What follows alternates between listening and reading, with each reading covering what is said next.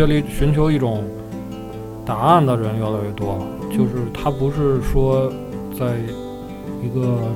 审美的或者智力的层面上，他可能更多的是一个要寻求一个共鸣，要寻求一个回答，就是说我的存在到底合理不合理？我觉得现在就是很多人都在问这个。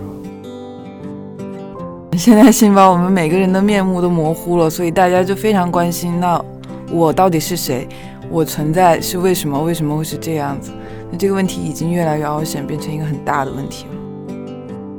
最后，你的整个原创力就是你的这个文化的一个创造力。其实，你没有这个创造力，你只是把别人的翻译过来了，就是，嗯，华语的都不用翻译，就反转简。过来了，就是这个过程，其实你感受不到那种，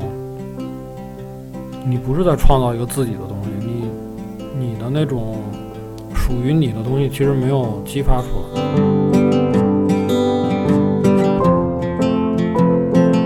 这里是后浪剧场，我是小树。咱们这期节目是继后浪文学好书推荐之后的第二部分。那嘉宾依然是后浪文学北京分部的主编朱越老师，以及后浪文学的营销编辑三步。这次分享的是后浪文学在外国文学和原创文学这两个板块的好书。那除了分享好书，这一次朱越老师还特别分享了作为一位主编对咱们现阶段原创文学出版生态的一个反思，也可以为大家提供一个更加宏观的视野。节目中提及的书名，我们依然会列一个书单放到本期节目的文案中，或者大家其实可以直接看一下这期节目的封面，因为封面就是用这个书单。做的拼图，大家也依然可以关注后浪文学的微博或豆瓣，来关注更多的好书。这里要特别为大家推荐一下后浪电影学院的官方淘宝店，大家可以去这里选购。因为作为一家文艺主题的网店，这里有很多文学、戏剧、电影、漫画主题的书单，还有相关的文创。最重要的是，还有特别专业的客服，大家只需要在淘宝的店铺栏搜索“后浪电影学院”就可以找到。那这一次，两位嘉宾为大家挑选的礼物是节目中提及的，以及前一阶段在网上特别火的一本原创文学，叫《羊呆住了》。这次一共是有两本作为礼物，大家可以去喜马拉雅平台，在本期节目下方留言，或者转发后浪图书在微博上关于本期节目的内容，我们会继续为大家抽赠。那好了，咱们继续来听两位嘉宾来聊外国文学和原创文学吧。外国文学，我们今年再版了《小说鉴赏》，这是一本双语教程。呃，就是双语，双语对，有中英文收录，它收录了很多呃关于小说鉴赏方面的，就是如果你对如何读小说、小说怎么读这方面有困惑，那你可以读一下这本书。这里面还收录了很多小说经典小说片段原文，以及一些关于他的思考啊，然后讲解这些。对，就是一本文学理论书。然后外国文学，我们今年还有一本非常重磅的书叫《回归故里》，也是我们今年。拿了这个豆瓣二零二零 年度外国文学 非小说榜的第一名，他就是讲那个 D D I，他回到自己的故乡兰斯，然后去回顾自己这一生，去反思自己的人生，从这个阶级角度，然后去反思自己曾经受到教育啊，还有他自己这个同志身份，就这方面的一个写的一个。算是半文学半非虚构的一个回忆录吧。嗯，作者是一个什么样的人呢？可以简单介绍一下的。他是一个，他是一个法国的学者，他还蛮厉害的，因为他就是那个之前有一本书叫《福柯传》，他是专门研究福柯的，所以他对这个权力关系也是蛮熟悉的。他就会从那个剖析权力的角度去给你反思说。就是你以为你是自由的选择，但其实你的人生被很多很多这个制度对都给控制住了。它就是让你可以看清楚这些东西。嗯，所以这本书还蛮蛮蛮受大家欢迎的。我我发现现在可能就是讲阶级的，讲这些的，讲权力，我觉得现在其实文学有一个很明显的，就是说大家对之前我们讲的，呃，比如先锋啊、魔幻呀、实验、什么新小说、意识流，其实这种东西慢慢已经呃不是特别受关注了。我觉得，就是你很难这个东西也没有很翻新的出来很多新东西，但是呃也可能出来新东西，咱们还还没有接触到啊，就是。嗯呃，我觉得现在这种身份认同的这种，就是呃女权，呃，包括这个同志，包括阶级，呃阶级啊，包括那个小镇青年 这种，就是他有很多身份认同和回到这种身体本身的这种议题，你叫社会议题还也好，就是比较笼统可能。然后嗯我觉得他是更切身的那种。对，那种关注可能越来越越受关注了。这这这种文学，去文学里寻求一种答案的人越来越多了。就是嗯他不是说在一个审美的或者智力的层面上，他可能更多的是一个要寻求一个共鸣，要寻求一个回答，就是说我的存在到底合理不合理？我觉得现在就是很多人都在问这个。对，我觉得可能跟我们现代性有关。现代性把我们每个人的面目都模糊了，所以大家就非常关心，那我到底是谁？我存在是为什么？为什么会是这样子？那这个问题已经越来越凹陷，变成一个很大的问题了。对，我觉得和这个社会流动，包括这种阶层的呃很激烈的这种变化，包括我们的现在社会结构的变化，都都有关系。就是比如他可能今天还是农民呢，然后他明天可能就变成知识分子了，是吧？就是他可能就是他这个身份，他得他有一个转化，他但是他那个什么户口啊，那个给他的一个身份，但是他嗯自己实际一个身份，然后他可能又得呃重新接受自己的家乡和父母，他这个整个这个都在经历一个很大的这个流动，就是不是那种固定的。就是啊，我是什么人很清楚，我是个面包师，就像童话里似的，我是个面包师就是个面包师，嗯，然后我是个骑士就是骑士。现在是你今天是面包师，明天就是骑士，然后白天当面包师，晚上就去当骑骑士。嗯我们还有一个西语系列，是专门出这个西语文学，然后是跟那个北大的范晔老师合作的，就是《百年孤独的译者》。嗯嗯，然后这个系列之前出过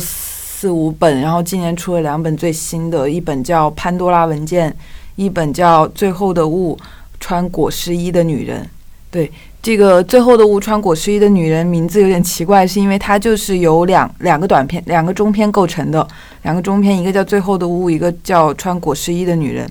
然后这本书也是很多朋友喜欢，因为它的语言很有诗意，然后又很好读。呃，写的就是一个女性视角，然后她比较一些梦幻的经历吧，她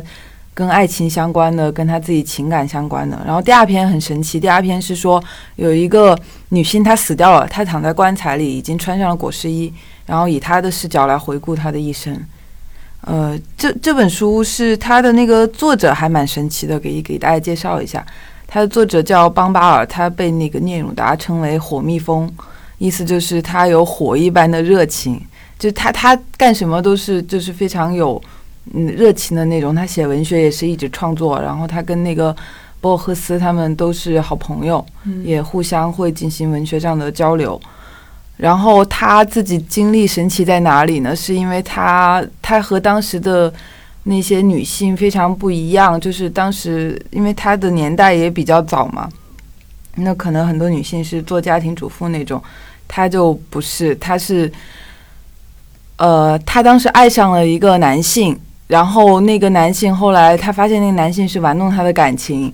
他就跟那个男性分开了。分开之后，他有一次到了异国他乡，看见这个男性挽着别的女性的手，他直接开枪，就对着那个男性开了一枪。也是因为，然后他就被警察局就给抓走了。也是因为这个经历，那个聂永达才称他为火蜜蜂，就觉得他这个人是那种非常敢敢做敢当那种女性吧。另一本那个《潘多拉文件》也是嗯非常女性主义的书，嗯呃，但这个不是我去用女性主义框定它，是因为那个作者他自己有很强的这个意图。他那本书写了很多反抗的女性，对他，然后作者他自己也觉得她是一个，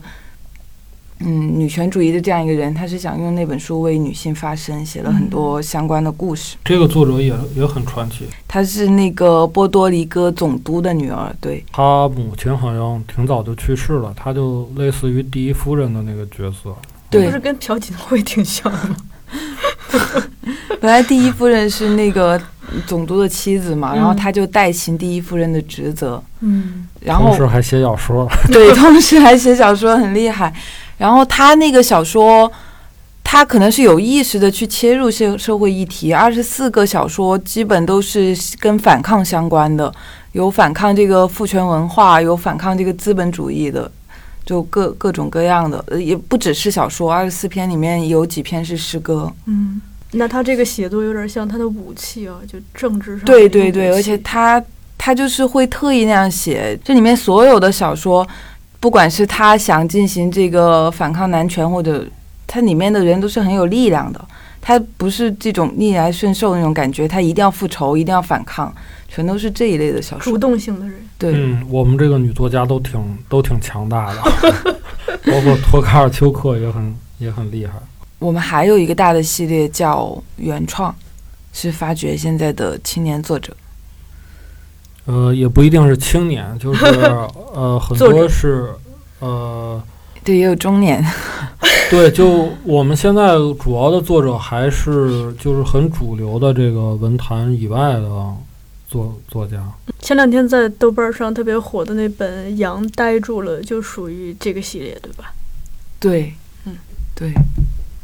杨呆住了》是一本很奇妙的小说，它其实有八十几个故事。虽然我们老在宣传《杨呆住了》，大家不要以为这本书就是只写羊，嗯，它是其中有一个短篇叫《杨呆住了》。对，而且很短，可能就几百字。那个羊呆住的那篇，它是由八十九篇吧，就是很短，呃，大部分很短，也有几篇长的，就是组成的一个小说。这本书，呃，多抓鱼的一个呃老板，叫呃对，也很年轻的一个女孩儿吧，然后她一直都喜欢这个作者的作品。嗯他以前是在可能公号或者是在那个知乎上看过吧，呃，所以她也很支持这个书。如如果没有她支持的话，可能这个书也也挺难挺难推的。嗯嗯，就是他是我觉得他有很多种方向，一一种就是一种纯粹的一个语言游戏，他可能就想到了一个。呃，很有意思的一个语言游戏，他就可以写出一个小说来。还有一些就主要是以他的呃家人，像他的那个妻子，呃，他妻子出现很少，然后他他的孩孩子出，现特别多，孩子叫他的里约，呃，他的孩子，然后还有他的几个老师，他的一个老师，什么苏老师，就是那种，但是都是不是现实的，都是很很离奇的那种出现。像他第一篇写，就是说他走到一个地儿，就觉得北京这边儿他住在那个垡头，他就觉得这个所有的建筑都是被无数次拷贝过的，然后拷贝过之后又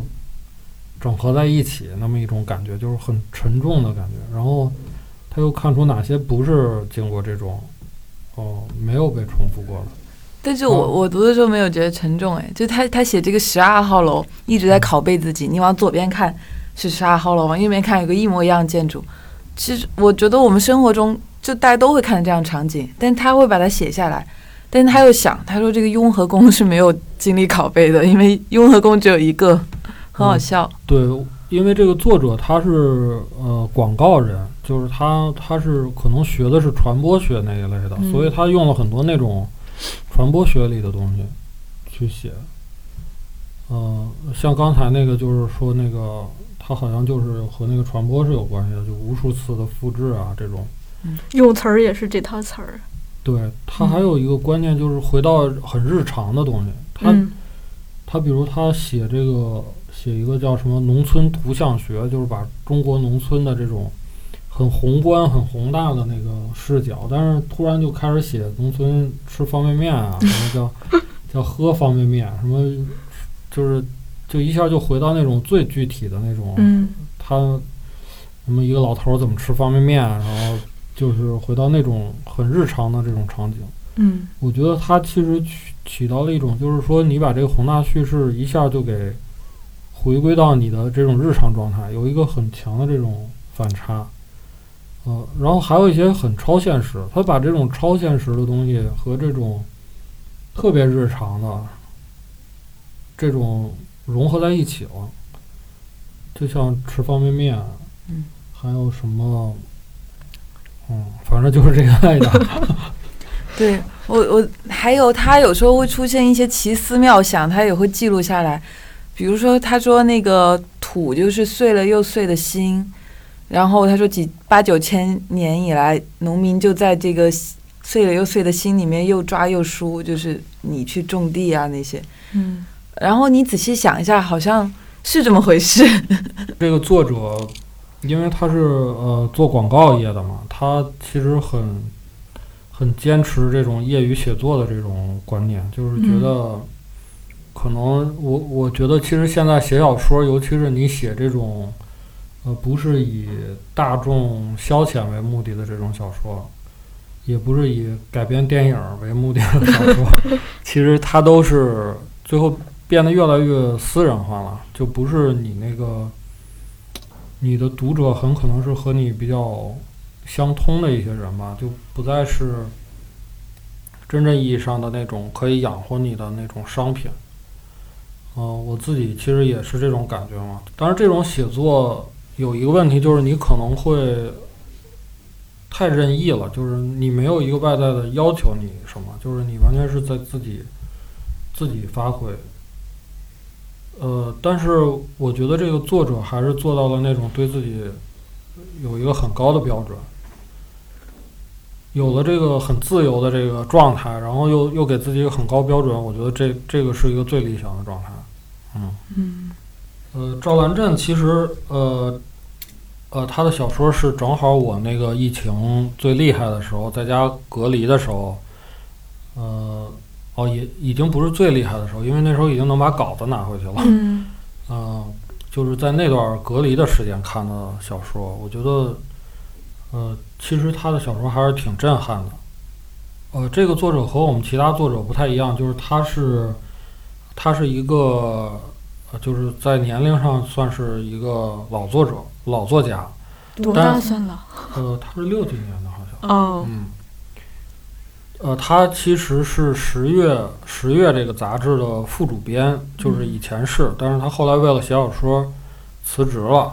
就可见他专职写。对。但是他在这个十月这个杂志这个很核心，就是说中国这种传统意义上那个文坛很核心的位置上，他反而没有写什么太多东西。嗯他是自己辞职之后，可能才有时间去去写很多小说。呃，他的小说呃，我们出了三本，一个叫《夜长梦多》，一个叫《草灵》，还有一一本叫《摸一摸闪电的滋味》。呃，《夜长梦多》是个长篇，另外两个是中短篇集。嗯，这个赵兰镇还有一个很特殊的，就是他以前是个医生，他他是河南，呃，叫什么忘了那个地方了。嗯然后他在那儿考的卫校，然后在卫校读学医，然后又呃差一点就当了那个一个医院的医院长了。就是他那个在行医还是挺有名儿的，就是很多病人都不远万不不远万里夸张啊，就是走很远来来找他看病。然后他有这个行医的经历，然后他说他这个行医经历其实就是农村那时候很多可能医疗条件什么也不行了，就是、嗯。呃确实见了很多很多的死亡，就是包括生老病死，那那医生肯定是天天见了，而且那种乡村医生可能只有那么几个人在不停的处理各种各种病，他不是那种一个科就行，他好像专业是骨科还是什么，但是他其实妇产科什么都干过，就是都综合了。对对对，他都他都做过。呃，他他说他手手下有五百个鬼，就是说他真的经手的这种死去的可能有五都有五百个。他说那可能都不止啊，嗯可能那个时代确实那个医疗条件也不是特别好嘛。嗯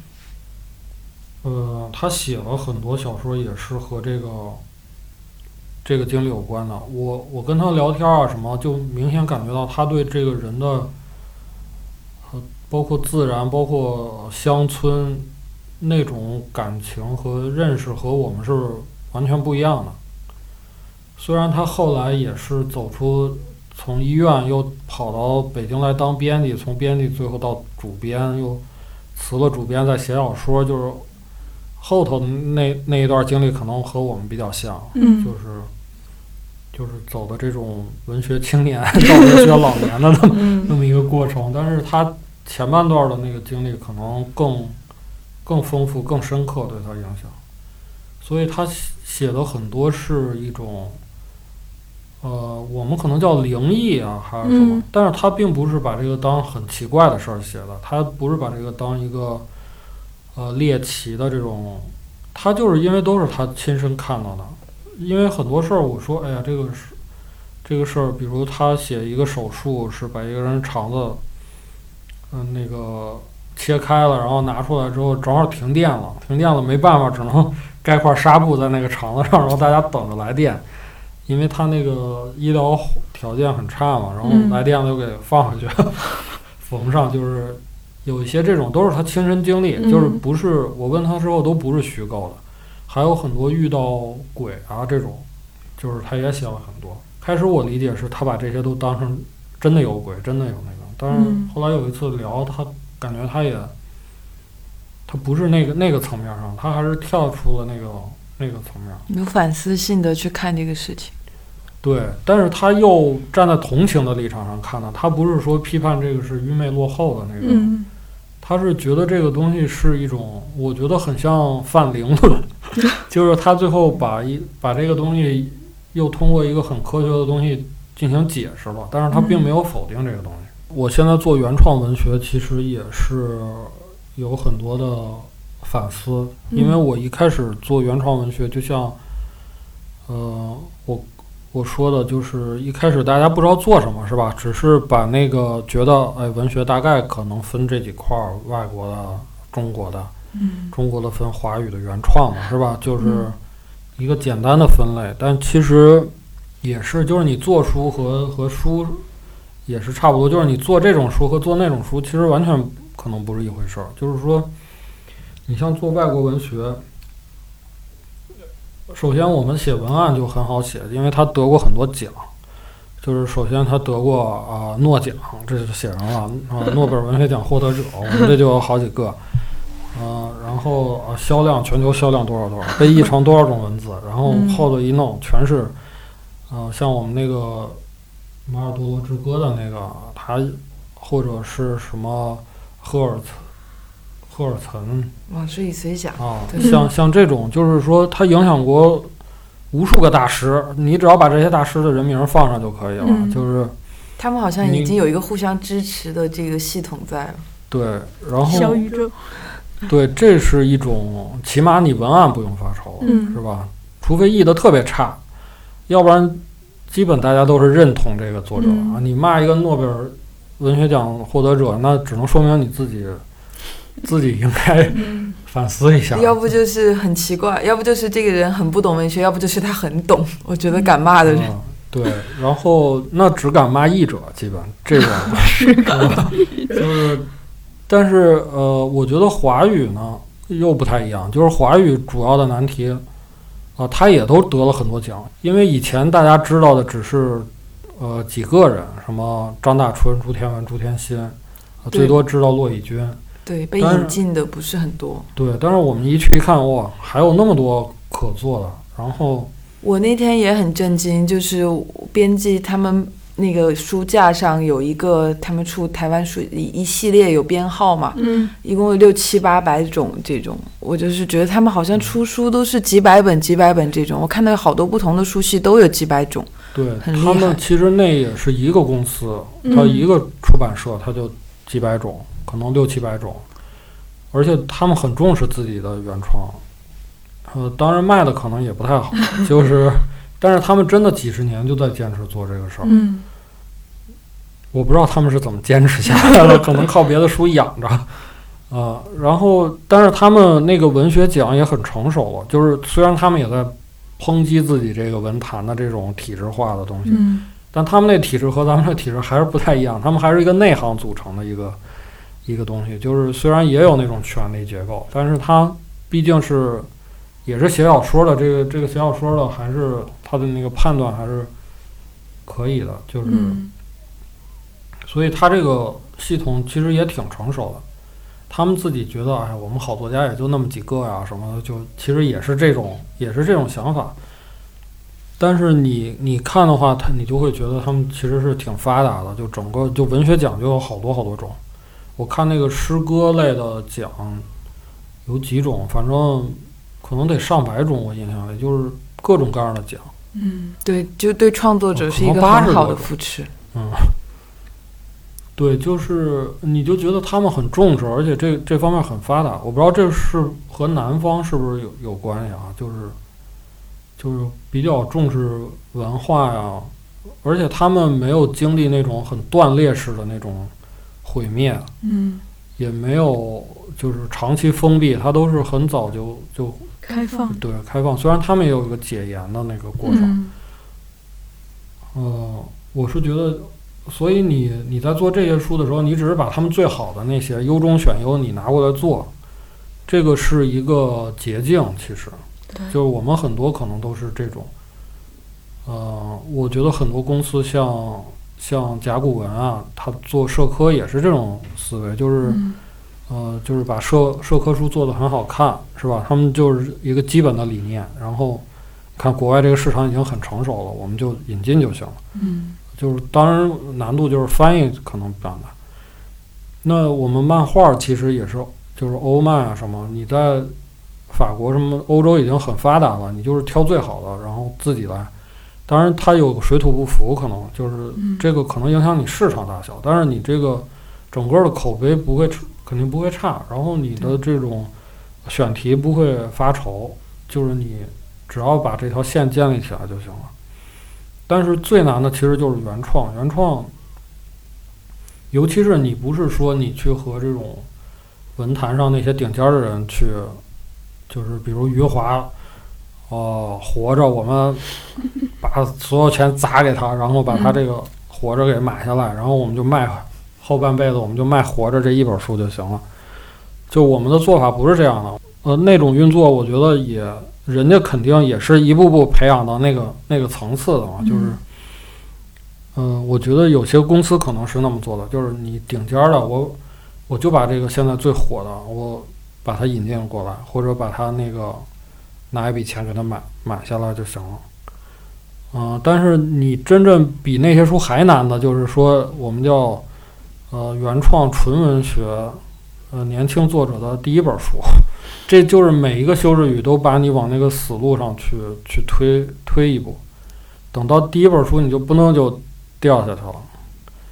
嗯，所以这块儿其实得到的助力是最小的，就是我做了几年，可能华语就有很多人都知道了，就是然后外国文学起码那个得了个诺奖，就是也能说得过去吧，就是你说，而且我们做的也都是那些顶尖儿的。大师级的，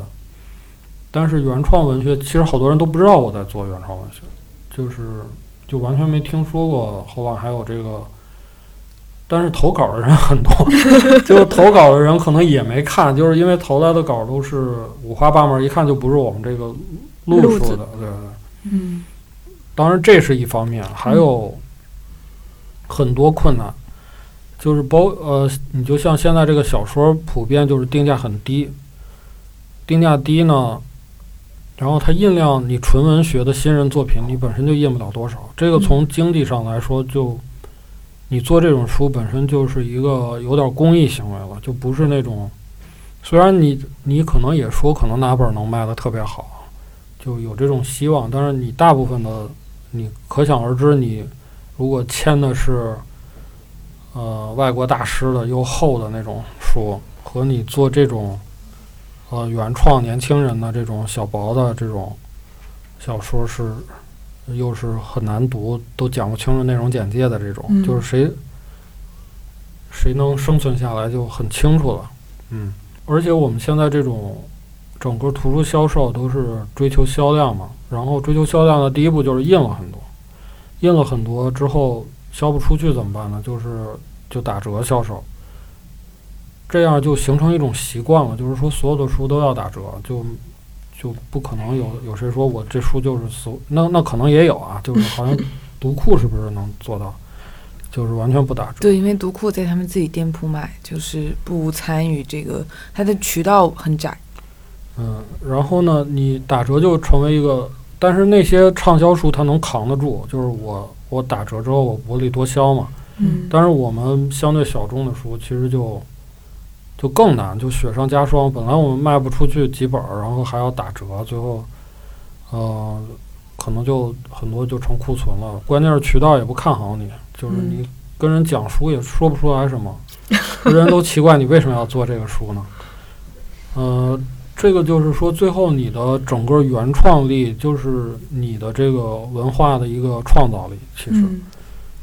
你没有这个创造力，你只是把别人的翻译过来了，就是，呃，华语的都不用翻译，就反转简嗯过来了。就是这个过程，其实你感受不到那种，你不是在创造一个自己的东西，你你的那种属于你的东西，其实没有激发出来。嗯当然，这是大环境的问题，包括，但是我自己其实也有很多问题，就是我并没有真的每一本都做到位，我可能很狗熊掰棒子似的就做了很多，然后就是呃，包括它的装帧，像外国文学，其实你的你对这个装帧也都有一个概念，大家基本你说是外国文学或者学术。呃，大家都能大概做出个样来，呃，设计师啊，就是他基本，但是你原创文学到底做成什么样，尤其这是年轻人的，你最后可能要么做的很土，是吧？要么就做的很怪，嗯要么做的呃黑乎乎的，就是那种样子，就是很难把握。我觉得，呃，当然文景和那个理想国，我觉得都是就做的比较好的这种，但是我一开始可能也这方面想的也非常少，所以就我觉得是做的不太如人意的，嗯。呃，但是我们的作者和作品，我相信都有很多都是很有生命力的。我觉得后头我，我还是希望他们能找到更厉害的编辑，啊 还可以继续去去推。我觉得这个事儿肯定很有意义。嗯我在有可能的条件下，我也尽量坚持这个事儿。嗯。